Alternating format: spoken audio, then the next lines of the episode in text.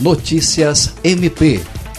A pedido do Ministério Público do Acre, a segunda vara da Fazenda Pública da comarca de Rio Branco obrigou o Estado do Acre a fornecer medicamentos que estão em falta ou com estoque crítico aos pacientes atendidos na Unidade de Assistência de Alta Complexidade em Oncologia, o UNACOM.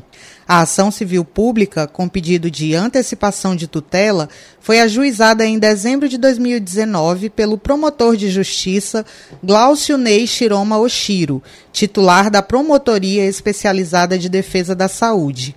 Desde o fim do ano passado, dos 272 medicamentos distribuídos pela unidade de saúde, 71 deles não estão à disposição.